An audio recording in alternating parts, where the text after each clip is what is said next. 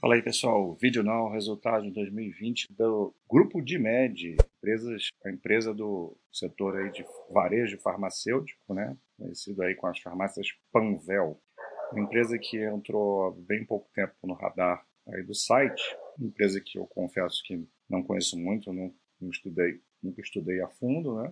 Comecei a fazer os comentários aí pouco tempo, então ainda não tem ainda muito muito forte aí o conhecimento da, da empresa mas a gente faz aí o que o, o site, a demanda do site, né? O que os usuários têm interesse. Então, a empresa cresceu muito no ranking. E, de fato, é uma empresa que ano passado, ano passado que eu digo é, não é ano passado, é 2019, né? Teve um crescimento muito forte, que isso chamou a atenção das pessoas e entrou no radar. É, é uma empresa que ela tem um foco no sul do país, muito forte no sul do país. Só que eu não sei se as pessoas ficam tentando procurar a nova raia, né? Droga raia. Uma coisa que, que a gente tem que precisar de tempo, né? Para ver se, se a empresa realmente vai entregar um crescimento resiliente, constante ao longo dos anos, porque esse setor é um setor muito difícil, né? Uma guerra muito grande. Você precisa ter um nível de escalabilidade muito alto para você conseguir despontar em qualquer cenário e, e, no longo prazo. Isso ficou muito claro aí com, nos anos, esses anos que recentes, onde um monte de, de, de empresas de farmácia começou a buscar um crescimento maior na onda da, da, da, da RD, né, da Raia, e ninguém aguentou a competição com ela. Né? A Raia é uma empresa já geográfica global em termos geográficos, global é ótimo, né? Em todo o território nacional. Enfim, vamos, vamos falar aqui da Panvel, que o vídeo não é da Raia, né? Também não consegui baixar, tem um problema aí no, nos resultados dela na apresentação, então a gente vai aqui pelo release, fica um pouco mais difícil de ver. É uma empresa que que está em crescimento, né? apesar de 2020 ter sido um ano difícil aí de pandemia, aumentou o seu número de lojas para 473 e uma receita bruta que também crescendo, né? para 2,9 bilhões. Aqui uma margem também 823 bilhões crescendo também. Aqui eles não estão colocando o, o percentual de crescimento. Vamos ver mais para baixo, né? E a, a, a, maior parte dela vem do, do, do varejo, né? Dos 2,9 bi, 2,6 ou quase 2,7 vem do varejo, mas tem um pouco de receita vindo de outras áreas dela, né? É uma empresa que ela se considera um, quer ser pelo menos um, um hub de saúde, né? oferecer vários tipos de serviços de saúde, como vacinação, orientação, telemedicina, venda de, de produtos ligados à saúde. Tem uma parte de, ataque, de, de atacado também. E o operacional, o EBITDA ajustado, teve uma queda esse ano, então isso vai ter a ver aí com com a pandemia também, né? Diminuição da circulação das pessoas, lojas de shopping, farma, é, por mais que tenham ficado abertas a, as farmácias nos shoppings, o shopping não estava aberto, né? Então você muitas muitas vezes a pessoa compra naquela farmácia porque está ali circulando, passando no shopping, aproveita, lembra que tem que comprar alguma coisa de higiene pessoal, algum remédio de uso contínuo, né? Então acaba que, que afeta a empresa, a maioria das empresas. Né? E aí o lucro também caiu para 69 milhões. Crescendo muito vendas digitais, né? Muito assim, né? Crescendo bem, mas é que a gente vê as empresas que estão se digitalizando crescendo 150%, 200%, mas não deixa de ser um crescimento, né? Teste de Covid, outra coisa que foi um, um foco aí da, dessa empresa, como outras, né? Essa parte de logística é muito importante. Estão falando aqui um novo CD em, São, em, em Paraná, né? É muito importante você ter uma boa logística para gerir bem seus estoques, é, não, não, não, atrasar bem, não atrasar questão de, de entrega, abastecimento das lojas, que a gente já tinha visto, né, o crescimento da receita, como o segundo trimestre teve um impacto maior, né, a empresa poderia ter crescido bem mais em situações normais,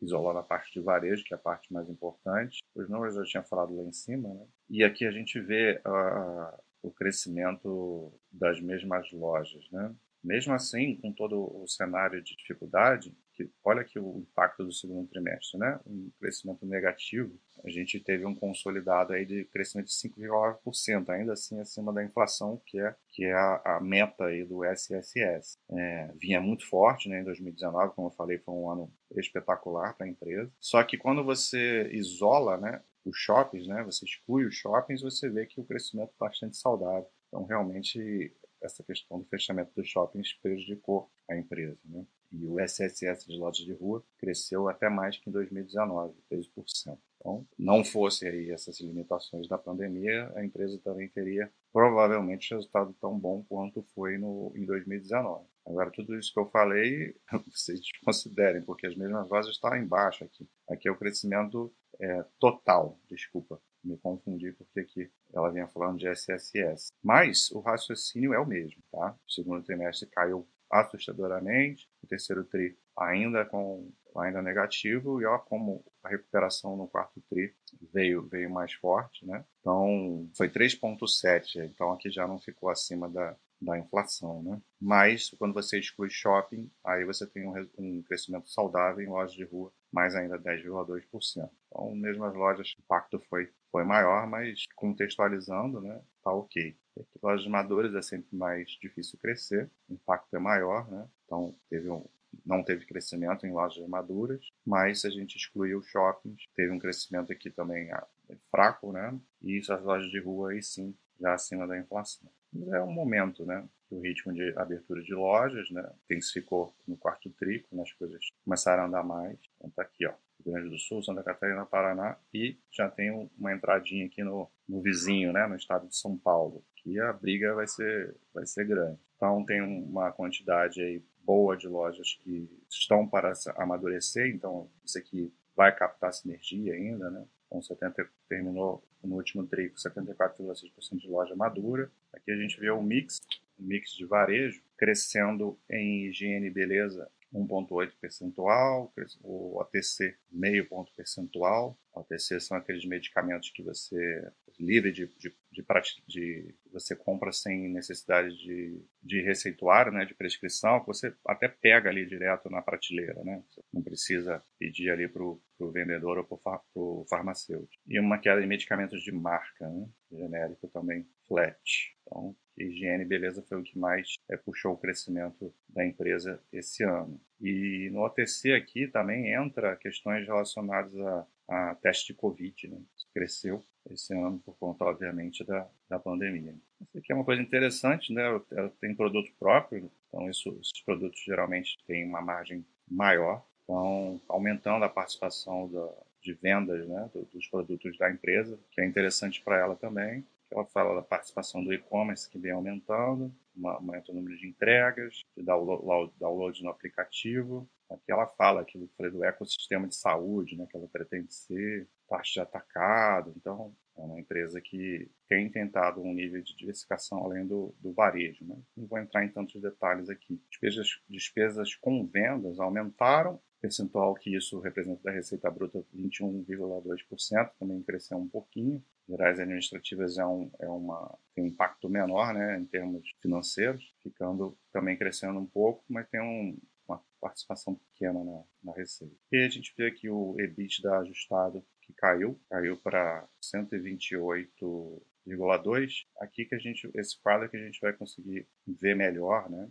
Aqui ele mostra inclusive a variação percentual de um ano para o outro. O lucro líquido caiu 22%, o EBITDA caiu 21%, mas a gente tem que sempre olhar o ajustado para excluir efeitos não recorrentes. E aí a queda um pouquinho menor, né? 19,7%, 128 milhões de EBITDA, uma margem EBITDA de 4,3%, né? Caiu bem essa margem. Característica né, do setor de varejo ter margens mais baixas, mas para o setor isso aqui é uma margem até boa. Muitas vezes gira em torno de 1, 2, 3%. 2019 estava com uma margem bem saudável. É, na verdade, não, eu tô, eu tô, eu tô confuso, né, hoje. Aqui a margem é EBITDA, né, não é, eu tô falando do margem líquida, que costuma ser 2, 3%. Então aqui uma margem EBITDA é baixa mesmo, está tão boa assim não. Aí vai começar a entrar aqui na questão de, de, de, de varejo especificamente, a gente não precisa entrar nesse, nesse nível de detalhe. Vamos ver aqui o fluxo de caixa, se está gerando bom caixa, então, aqui a gente tem 107 é, milhões de geração de caixa, diminuiu um pouco em relação a 2019, mas nada demais. Empresa que também não tem números muito altos, né? empresa menor, é uma boa geração de caixa, sim, é, que é, é recurso das operações, né? A, a geração de caixa mesmo está aqui, fluxo de caixa operacional. Essas empresas elas têm muita variação de, de capital de giro e dependendo do momento que elas estão, você vai ter uma geração de caixa operacional baixa. Né? Você vê que aqui o que distorceu foi esse aumento da quantidade de estoques. Então, é dinheiro que caixa que vai ser gerado aí no, em 2021. Né? Então, uma medida que ela tomou aí para se preparar para 2021. Então, se vender esses estoques todos, obviamente vai aumentar aqui o fluxo de caixa operacional. Realmente não foi alto, não. E geração de caixa livre aqui a gente fica muito distorcido também, né? A empresa está em, em, crescimento, está investindo muito, então é normal ficar negativo. Vamos ver como é que está o, o endividamento da empresa. Dívida bruta termina o ano em 189, até diminuiu, né? Teve uma, uma operação de re-IPO em 2020, então entrou muito dinheiro em caixa. Né? Uma empresa está com esses planos de crescimento, então isso distorce né? a dívida, né? obviamente que ela, ela diminui essa entrada em caixa. Então, hoje ela tem um caixa líquido, né? Então, o endividamento líquido dela é negativo. Por isso que o dívida líquida EBITDA não aparece aqui, e antes girava em torno de um uma vez, né? Entre um e um e meio. É isso. Nada muito a dizer, né? Uma empresa que teve um, um, um, operacional bom, uma recuperação no quarto trimestre. O, segundo trimestre fez a empresa sofrer muito por conta de lojas de shopping. Uma empresa que está ali fazendo, fazendo um, direitinho, né? A sua gestão de, de varejo, crescendo muito forte no sul. Eu acho que ela é uma empresa ainda pequena, a gente precisa de alguns anos aí de crescimento para realmente atestar como uma uma excelente empresa, mas é uma boa empresa, sim. Não tem como dizer o contrário. Então vamos ver em 2021 se melhora esse operacional dela. Um abraço.